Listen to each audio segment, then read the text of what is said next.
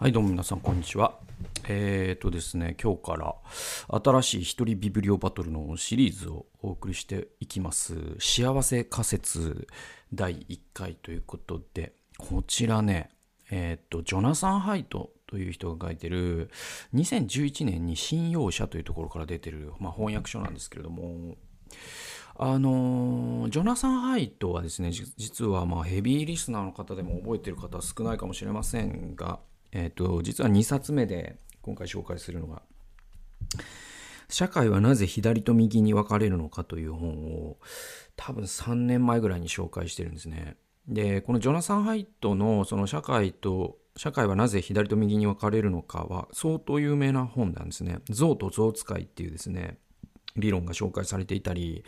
こう政治の味付けの5要素っていうのがね、あったりとか、まあ非常になんでその今文化戦争、そしてアメリカでそのね、民主党と共和党が新しい南北戦争にもなってるっていう人もいるぐらい分断してしまったのか、えー、まあその理由をその丁寧にこの人間のその性質ですよね。で、まあ、よく言われる公公正世界信念であったりとか、まあ、そのね、公正とか正義とか中、えっ、ー、とね、忠誠とかですね、えー、まあ、いろんなですね、その政治の味付けがあるんだけれども、実はそのリベラルと保守で、実は保守の方が有利だっていう話があったりとかしてですね、すごく面白いんですね。で、まあ、あの、このジョナサン・ハイトの、えっと、社会はなぜ左と右に分かれるのかももめちゃくちゃ面白いんだけど、彼のこの幸せ仮説っていうのが、こっちの方が多分古いのよ。だけど、なんかね、いろいろなので言及されてるから、で、ジョナサン・サンハイトだし、ちょっと、これは読まなあかんぞということでですね、僕、アマゾンで書籍を購入しましてですね、結構なお値段しました。えー、3630円。なので、学術書とか、ならわかるんだけど、割とそういう本でもないのに、結構高いっていうのは、えー、なんだろうな、少しこう発行部数が少ない類の本だと思うんですよね。で、これね、去年読み終わって、去年の年末かな、えー、すごく良かった。たんです。で、なんかこう覚えてて、で、ちょっと、えー、なんかこのタイミングでバランス的にこれを一個入れとこうかな、みたいな感じの、あのー、紹介したいなと思ったっていう感じですね。でね、えっ、とね、コヒーレントっていうですね、あのー、概念がこの本には紹介されます。で、コヒーレントってですね、なんかあんまこう聞き慣れない言葉だし、えー、僕もこの本で初めて聞いたぐらいの、えー、言葉なんだけど、なんかね、こう、重層的ないろんなものがあるときに各レベルが調和していることをコヒーレントって言うんですって。うんと、どういう説明が一番いいかわかんない。まあ自分の人生とか考えても、その体と頭と心と、そして仕事と家庭とみたいな、ね、そういうその、えっと、ミルフィーユみたいなものがあるとして、その各、その層が調和した状態、体と心が調和してるよと。で、その体と心と頭も調和してて、その自分と家族も調和してて、仕事、社会も調和してて、みたいな。で、それがこう、やっぱりその時に、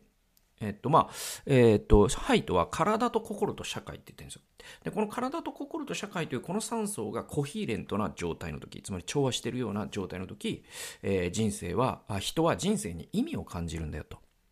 で、えっと、宗教というものは、実はこのコヒーレントを生み出すために人類が生み出した装置なのだというふうに解説というかですね、分析していくんですよ。めちゃくちゃこう、その、なんだろう、ハイトはもちろん、なんていうかな、世俗的な立場から言ってるからね、あのー、こういう説明になるんだけど、でもこの、なんていうかな、この概念、コヒーレントっていう概念は絶対にその、えっと、世俗主義者じゃなくても、つまりキリスト教徒であろうが仏教徒であろうが、お坊さんであろうが牧師だろうが、非常に重要な概念だと思いますので、学ぶ部分が多いのかなというふうに思ってます。えー、でですね、これが日本語訳への序文っていうのをですね、えー、ジョナサン・ハイトこの本で書いてるんですよ。日本語翻訳されるにあたって、ジョナサン・ハイト自身が書いた、えー、本、えー、と、序文があるんですよ。で、これもすごいいいんですよ。なぜならば、ハイトってね、この人、心理学とかでいいと思うんですけど、専攻はね、えー、社会心理学とかでいいのかな。えー、なんだけど、えっ、ー、と、何年かね、インドに行ってるんですよ、この人。だから、それがなんか自分のすごい世界観を変えたっていう風に、社会がなぜ左と右で、右に分かれるのかにも書いてたんだけど、彼って、なんかこう、洋の東西の融合する部分みたいなものにすごく自覚的だから、だから自分が英語で、えー、ね、英語話者の読者に向けて書いたこの本を、が日本に紹介されるってなった時に、え、ちょっと説明が必要だなみたいなことがわかる人なんですよね。で、僕こういう著者を非常に信頼するんで、でね、なんかね、あのー、日本人は剣をというものを関係がダメージを受けることに感じるんですって。で、アメリカ人は同じ言葉をダメージを与える何者かに対して使うんですって。ね。だから日本人にとって嫌悪っていうのは関係に関する言葉で、アメリカ人については、にとって嫌悪っていうのは何か対象に対するものなんですよね。で、えっと、この本は実はすごい東洋的な内容でもあるよということを、えー、序文でジョナサン・ハイトは言ってる言ってるんですね。なぜなら、その幸せが要は西洋人であろうが東洋人であろうが、えっと、幸せっていうのは実は間にこそ訪れるっていうのがこの本の主張結論を先取りするとそういうことなんですよだからおそらくアメリカ人よりも日本人の方がこの本の主張を理解しやすいんじゃないかということを序文で言ってます。日本語訳への序文ですね。2ページから3ページ読んでいきますね。私たちはアメリカ英語の disgust えー、嫌悪と日本語の嫌悪はどちらも汚れたり汚染された物質だけでなく、汚れや細菌とは全く無関係な社会的な出来事に対する反応としても経験されることに気づいた。しかし、アメリカ人の大学生も日本の、えー、日本人の大学生も、過去ゴキブリや汚れたおむつや血生臭い自動車事故といった物理的な事象についてはとても似通った例を挙げたのに対して、社会的な事象については全く異なったものを挙げた。アメリカ人は他者の基本的な尊厳を侵害する個人に対してえー、過去当時のボスニアとセルビアの戦争、紛争などのように過去閉じる。とりわけそれが残虐な行為、暴力、人種差別を伴っている場合にディスガストを感じると言った。反対に日本人は日常の社会交流の中で無視されたり恥ずかしめを受けたり虐待されたりした時や自分自身の中に欠けていたり不適切であったりするものを見出した時に嫌悪を感じた。日本人にとって嫌悪とは他者の適切な調和や正しい関係を達成できないことに対する反応のようであった。この本における最も重要な考えは、幸福は間から訪れるというものである。あなたと他者の間、あなたと仕事の間、あなたとあなたより大きな何かとの間に正しい関係を築くことで訪れるのだ。私はアメリカ人よりも日本人の方がこの考えに対して納得しやすいのではないかと考えている。以前ですね、僕、えー、っと、木を見る西洋人、森を見る東洋人という本をかなり初期に紹介しました。これは、えっとね、カナダの学者で、えっと、リチャード・ニズベットですね。えっ、と、イェール大学にいたんだけど、今確かカナダの大学にいる方だと僕は認識してる。で、ニズベットはその洋の東西についての研究者、第一級の研究者で、日本にも住んだことがある方です。で、この人が、その、ね、木を見る西洋人、森を見る東洋人の中で紹介している非常に面白い実験があるんですよ。で、これね、そのアメリカに住む、ね、えっ、と、二種類の子供に実験するんですよ。で、一種類目の子供は、えっ、と、母語がえー、せえっ、ー、とあ、英語の子供。で、二つ目の子供は母語が中国語とか日本語の子供。つまり東洋の言葉を母語とするアメリカに住む子供と、アメリ、同じアメリカに住むんだけど、西洋の言葉を母語とする子供で、ある実験を行いました。で、それはですね、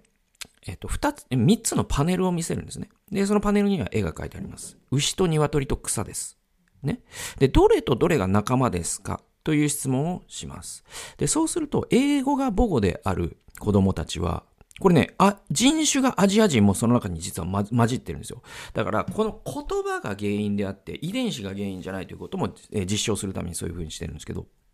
で、そうするとね、英語が母語であるグループはですね、ほとんどの子が、牛と鶏がグループだって言ったんです。で、日本語や中国語や韓国語が母語であるような、これ遺伝的には西洋人の人も混じってるんですよ。で、こっちのグループはほとんどの人が、牛と草をグループにしたんです。なぜか。東洋の言葉では動詞が軸になるんですよ。だから牛は草を食べるでしょ。だけど西洋の言葉ってあくまで言葉というものは古物にたあって古物につけられたラベルなんですよ。で、そのラベリングするときにカテゴリーが重要になりますね。だから、牛と鶏は動物だから仲間。草っていうのは植物だから仲間じゃない。こういう理解になるんです。で、こう考えると、ね、そのジョナサン・ハイトがこの本で主張したい一番大事なことは、幸せっていうのは、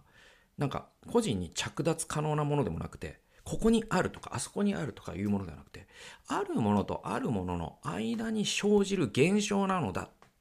ていうのが、この幸せ仮説という本の趣旨なんです。で、そうすると当然、アメリカ人よりも日本人の方がこの概念はしっくりくるよね。っていうことを日本語版への序文でジョナサン・ハイトはこの本で紹介してて本当にこう、あ、この人本当よくわかってる人だなと僕はここを読んで思いました。次いきますね。えー、1ページです。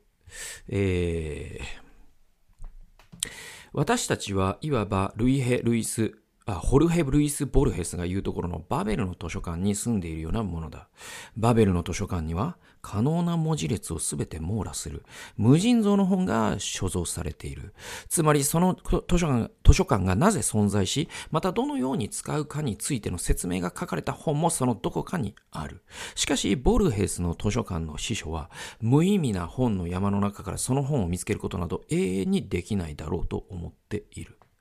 まあこれあの、ボルヘスのバベルの図書館って僕、なんか有名だけど読んだことはないんだけど、あのー、言いたいことはわかるよね。まあ、偶話なんですけど、バベルの図書館ってね。で、すべての、もうなんか、考えられる、この地上のあらゆるものが情報化されて収められた図書館というもの、架空の図書館がバベルの図書館なんだけど、だけどその司書館は膨大すぎて、見つけたいものを一向に見つけられないっていう、まあ、皮肉ですね。で、まさに現代のネット社会ってそういうことだよね。すべてがあるのに欲しいものが見つからないという状況じゃないですか。で、こういう、この情報が分断化された時代に今住んでるよねっていうのが1ページに書かれてます。次いきますね。えー、フロイ、えー、っとですね、11ページから12ページ。えー、フロイトは、心は3つの部分に分,、え、分裂していると言った。エゴ、これ意識ですね。理,、えー、理性的な自己。えー、意識や理性的な自己のことをエゴとフロイトは呼んだんですね。次、スーパーエゴ。これ、良心、 conscience ですね。で、時に社会の掟に掟に固執しす,、えー、しすぎる嫌いがあると。このスーパーエゴっていうのは良心、 conscience。で、イドっていうものを言ったそうです。で、えっ、ー、と、イドっていうのはもっと多く、もっと早くという快楽への欲求ですね。欲望。だから、エゴとスーパーエゴとイドなんですよ。で、エゴっていうのはだから3つあって、えー、1個がエゴ。これまあ理性。まあ我々がまあ社会的に私は自分ですよと思ってるものは多分エゴのことなんですよね。だからその真相にはスーパーエゴと井戸があって、で、そのスーパーエゴっていうのはその良心ですよね。社会規範を内面化した、あ、こんなことしちゃ恥ずかしいんじゃないか、こんなことしちゃダメなんじゃないか、そういう声。で、井戸っていうのは、まあ、もう、むき出しの欲望というか、もっと多く、もっと早くという快楽への欲望。これが井戸なんだと言ったそうです。私は、フロイトについての講義をするとき、心を馬と馬車、これビクトリア紀の馬車、過去閉じるとして考えるメタファーを用いる。その馬車の上で運転手であるエゴは、飢えて肉欲に駆られた反抗的な馬、井戸をコントロールしようとして必死で格闘している。さらに運転手の父親、これがスーパーエゴですね。これが後部座席から運転手の間違った行為についてレクチャーをしている。フロイトにとって精神分析の目標は、エゴを強化し、井戸をもっとコントロールし、スーパーエゴから独立することによって、この悲惨な状況から逃れることである。っていう、これはまあ、あのね、ハイトが、まあ、心理学者だから、こういうことなんだ。僕もあんまり、そのフロイト自身のテキストってあんま読んだことなくて、あそういうことなんだよ。すごいわかりやすい説明だなと思って。まあ、その心理学ってこれが全てじゃないから、なんだろう、これ、これ、なうんとこれが答えだというつもりもハイでジョナサン・ハイト自身もないとは思うんだけどでもこの説明は分かりやすいですよね。我々は馬車に乗っています。で井戸というまさにこう欲望むき出しの欲望根源的な欲望、えー、そういったその荒馬を乗りこなす馬車なんですよね。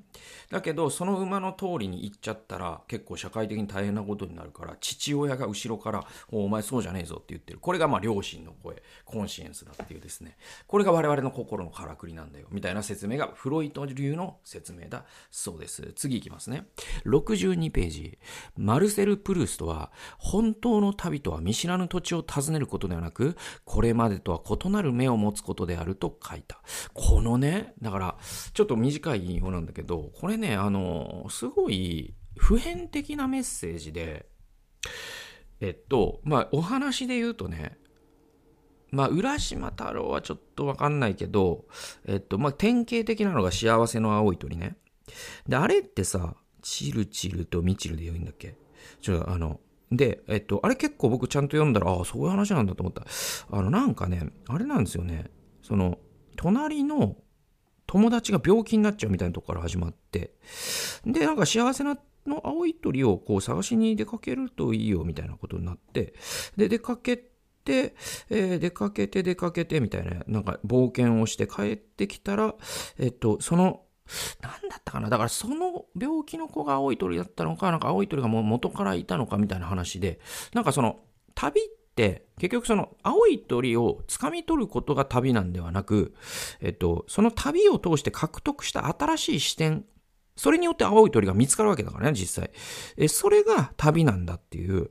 で、あと、その似た話で言うと、スティーブ・ジョブズがね、旅自体が報いだって言ってて、旅っていうのはそのゴールで何かを得るためじゃなくて、そのゴールを目指して、そのプロセス自体が旅の報いなんだよっていうことを、えー、言ってるわけ。えー、スティーブ・ジョブズはね。だから、で、他にもね、本当にこの類のね、えっと、格言って多いんですよ。だから旅っていうのは元来た場所に要は行って帰ってきてそして終わりじゃなくて行って帰ってきた時に自分が新しい視点を獲得しているがゆえに世界が違って見える。これが旅なんだよっていう。でえっ、ー、とねオズの魔法使いもまさにそういう話なんですよね。でエメラルドの王国を目指すじゃないですかあれ。オズがねカンザス州からね竜巻に飛ばされるんだっけ？でエメラルドの王国を目指すじゃないですか。ね、で、えっと、結果、そのエメラルドの王国っていうのは途中で心を失った、えー、心を失ったブリキの、ブリキ人形を、脳みそを失ったカカシ、勇気を失ったライオンに出会い、えー、で、エメラルドの国に行ったら、エメラルドの国なんてないんですよ。なんかハリボテなんですよね。あれ、詐欺師がやってる国だったってことがわかるんですよ。で、ああ、もうがっかりなんつって。で、がっかりして、もうがっかり、あ、もう嘘だったね、なんつって。で、喋ってたら、あれ？ライオンくんが、あれ？なんかこの旅の中でいろいろ試練を経たから、僕今勇気があるよ、なんつって言うんですよ。で、みんなそのエメラルドの国に行けば勇気が取り返せるとか、エメラルドの国に行けば脳みそを取り返せるとか、心を取り返せるとは思ってんだけど、あれ？かかしくんも、あれ？今この旅の中で結構いろんな難しいことに取り組んだから、あ脳みそがあるなんつって。ね？で、ブリキのおもちゃも心があるって言って。で、ドロシーもね、えっ、ー、と、カンザスの家に帰って帰るという。まさになんかその旅自体が報いだっていう。でマルセル・プルースのもう一回この言葉を読むと本当の旅とは見知らぬ土地を訪ねることではなくこれまでとは異なる目を持つことであると。ね、これは本当に大切なことなのかなと。で、なんかさ、やっぱ、でマルセル・プルーストといえばさ、えっとね、なんだっけ、えっと、失われた時を求めてっていう、まあ世にも長い文学があるんですよ。なんか、す、げえ長いよね。なんか10冊ぐらいとかなんじゃないか、あれ。めちゃくちゃ長くて、全員が知ってるけど誰も読んだことないっていう 類の本の一つなんですけど読んだことある人一人ぐらいいるかもしれないけど。でもあれってさ、めちゃくちゃ有名な一節があるんですよ。で、それがね、最終章の最後の言葉みたいなやつで、で、それがなんか、求めていたものは、そのお母さんの焼いた、えっと、フィナンシェって言ったかな。要はフランスのお菓子ね。その香りなんだみたいなことで終わるんですよ。だからやっぱ帰ってくる話なんですよね。でなんかさその本当の旅とは異なる視点を持つことであるっていうのは非常に重要だなと思いますねでまあくしくもねこれまああのアップロードするのは随分先だけど今まあ8月15日に北海道で僕これ録画しててねでやっぱこうコロナ禍でさずっと4年間ほとんど動かなくてで、久しぶりにやっぱこれだけ長期にね、家を離れていろんな人に会い、いろんな場所に行くじゃないですか。で、そうすると何が一番いいかというと、なんかこう、その、今までのずっとこう4年間に東京でやってたことをまた違う角度から見れたりとか、違う視点を得られたりとか、まあ、それが一番こう、旅をすることの紅葉だなということ。僕自身も今まさに実感しているので非常にこのプルーストの言葉感触があるなというふうに思います、えー、82ページいきましょうか、えー、しかしなぜ一般に動物がある特定の大きさの脳を持っているかについて説明している唯一の理論は脳の大きさと社会集団の大きさを関連づけた関係づけたものである。ロビン・ダンバーは霊長類、肉食動物、有定動物、鳥、爬虫類、また魚のいずれの脊椎動物のグループ内においても、脳の大きさの対数がほぼ完璧にその社会集団のサイズの対数に比例することを示した。まあその対数とかっていうと、数学苦手な人はもう聞きたくないってなっちゃうかもしれないけど、要は、えっと、簡単に言うとね、簡単に言うと、その脳が大きければ大きいほど大きな社会集団を作るっていうことです。種が同じであるならばという条件付きですよ、もちろん。ね。で、言い換えれば、すべての動物界において脳はより大きな集団を管理するために大きくなったということである。社会的動物は脳のあ社会的動物は頭の良い動物である。ダンバーは、チンパンジーはおよそ30匹の群れで生活し、他のすべての社会的霊長類と同様に、互いの毛づくろいをするのに多大な時間を割いていることを指摘した。人類は脳の大きさの対数から判断すると、およそ150人の集団で生活するはずである。そして案の定、狩猟採集民族の集団や軍隊編成、都市生活者のアドレス帳の研究によれば、100人から150人ぐらいが、人が顔と名前で直接的に全員を知ることができ、またそれぞれの人が皆とどのように関係しているかについて知ることができる自然な集団の大きさであることが分かった。あの、まあ、ロビン・ダンバーのこうダンバー数っていうのは非常に有名なあなんだろう、言葉というかね、研究で。まあ、ダンバー数って聞いたことうんある人が結構多いかとは思うんだけど、まあ、いつか僕その人はなぜ友達を作るのかっていうですねロビン・ダンバーの本僕去年読んでそちらも非常に面白かったのでもしかしたらいつか通常会とかで紹介するかもしれませんが、まあ、あのロビン・ダンバーという研究者が一躍有名になったのはこのダンバー数という言葉を、えー、ことを言ったことなんですよね。でそれすごい実証的にやったんですよ。他の哺乳類とかのねを参照したりとかその人間がどのように関係をしているかっていうことを今だと SNS とかも通して、えー、調べていくんですよそうすると150人が上限だってことが分かってる。いやいやいや、Facebook で私400人友達いますけど、これ違うんですよ。じゃあその400人の中で、一体何人ぐらいね、あなたはその人がどんな人と友達かみたいなことも含めて顔と名前を把握しながら、えー、付き合ってますかっていうと、やっぱり150人に収束していくらしいんですね。で、これね、結構本当に、あの、会社とかでもそうで、社員が150人までのね、グループ要は社員が0から150あ 1, 1から150人までのこの期間と150を超えた時で経営のやり方変えなきゃいけないっていうのは結構コンサルティングとかの常識らしいんですよね。それはなぜなら150人超えちゃうとダイナミズムが変わるから要は軍隊の編成と同じで軍隊って何万人もいるわけじゃないですか。だから最小グループを150人の小隊とかに分けるんですよね。まあさらにそれを12人とかに分けることもあるんだけれども。でそのイスラエルのさああいう、えっと、出エジプト期のああいうなんかその、えー、モーセがやった方法とかもそういうものですよね。えーこえー、こうまあある種こうピラミッド状に分けていくことで最小集団が10人だ20人だ30人だ最高でも150人ぐらいに小さくしておくっていうのは非常に人類の知恵でそうしないとグループってグループとして機能しなくなるんですよ。それは人間の脳の大きさがそのなんていうの、ボトルネックになってるからなんですよね。人間がもし、もうこれから超人類みたいになって、脳が今の2倍とかになったら、多分この数が、おそらく対数対対数だからちょっと計算難しいけど、多分この数が300人とかになるかもしれないという、えそういう話なんで、でも、あの、今後、えー、あと2億年ぐらいの間に、えー、人類の脳が2倍になるというのはあんまり考えられないんで、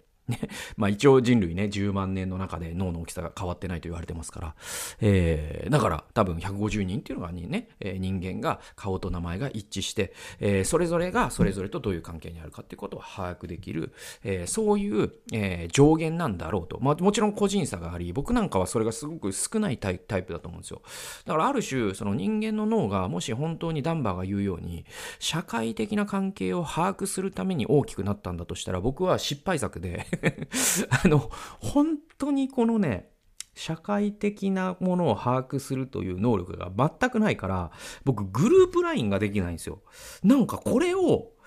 グループラインでさ、5人の人がいて、A さん、B さん、C さん、D さん、E さん。で、僕は E さんになら直接こう言いたいんだけど、それを A さんはどう感じるかなとか考えてくると、送るのをやめようっていう結論になるんで、そっと大会するんですよね、僕。で、だからなんか本当僕1対1しかできなくて、本当に多分、ほん、多分チンパンジーとかだったら余裕で死んどると思うよ。本当に。毛づくろいに失敗して。なんで、まあ僕みたいなね、ちょっとそういう劣等生もいるんだけど、平均するとやっぱり150人ぐらいだねって言ったのが、やっぱダンバー数というののね、えー、すごい、うん、発見だったんですよね。まあもう一箇所だけいきますね。っていうのが、もう一箇所が、えー、ダンバーの話なんで、もう一箇所だけいきます。83ページです。えー、ダンバーは身体的な毛づくろいだ、えー、身体的な毛づくろい行動の代理として言語が進化したのではないかと提言している。言語は少集団を素早く結合し、他者の交友関係について簡単に情報交換できるようにする。ダンバーは、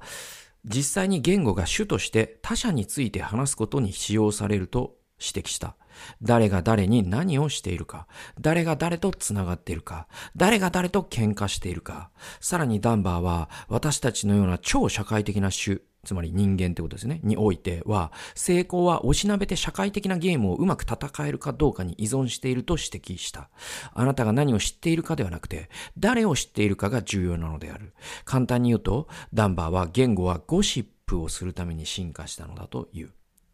どのような原始的なコミュニケーション手段であれ、それを使って社会的な情報を共有できる個人は、それをできない個人よりも有利だったのだ。そしてひとたび人々がゴシップを始めると人間関係の社会的な操作や人間関係における攻撃、評判の操作などの技術を取得する競争がエスカレートしていった。これらは全てより高い知能を必要とした。言語がどのように進化したのかについては未だ明らかでに明らかではないが、私はこのダンバーの推測がとても魅力的に思えるので、好んでいろいろな人にこの話をしている。ダンバーによれば言語っていうのはなぜ人類が言語を生み出したか、それは噂話をするためだっていうのがダンバーの仮説です。で、これこ、ね、言えなきことではなくて、これは猿の研究から来てるんですよ。で、猿の毛づくろいってよく知られているように、えー、あれってね、お返しする文化があったりとかするんですよね。で、その集団の中でお返ししないと、えーえー、なんていうの、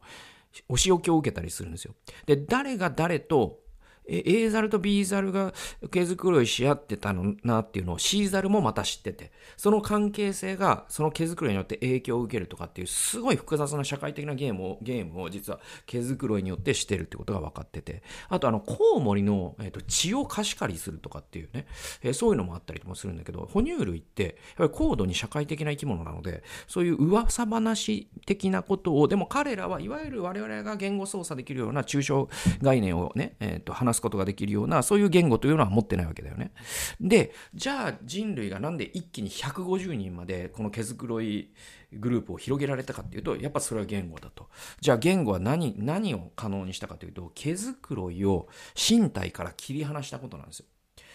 毛づくろいマイナス毛は噂話なんです。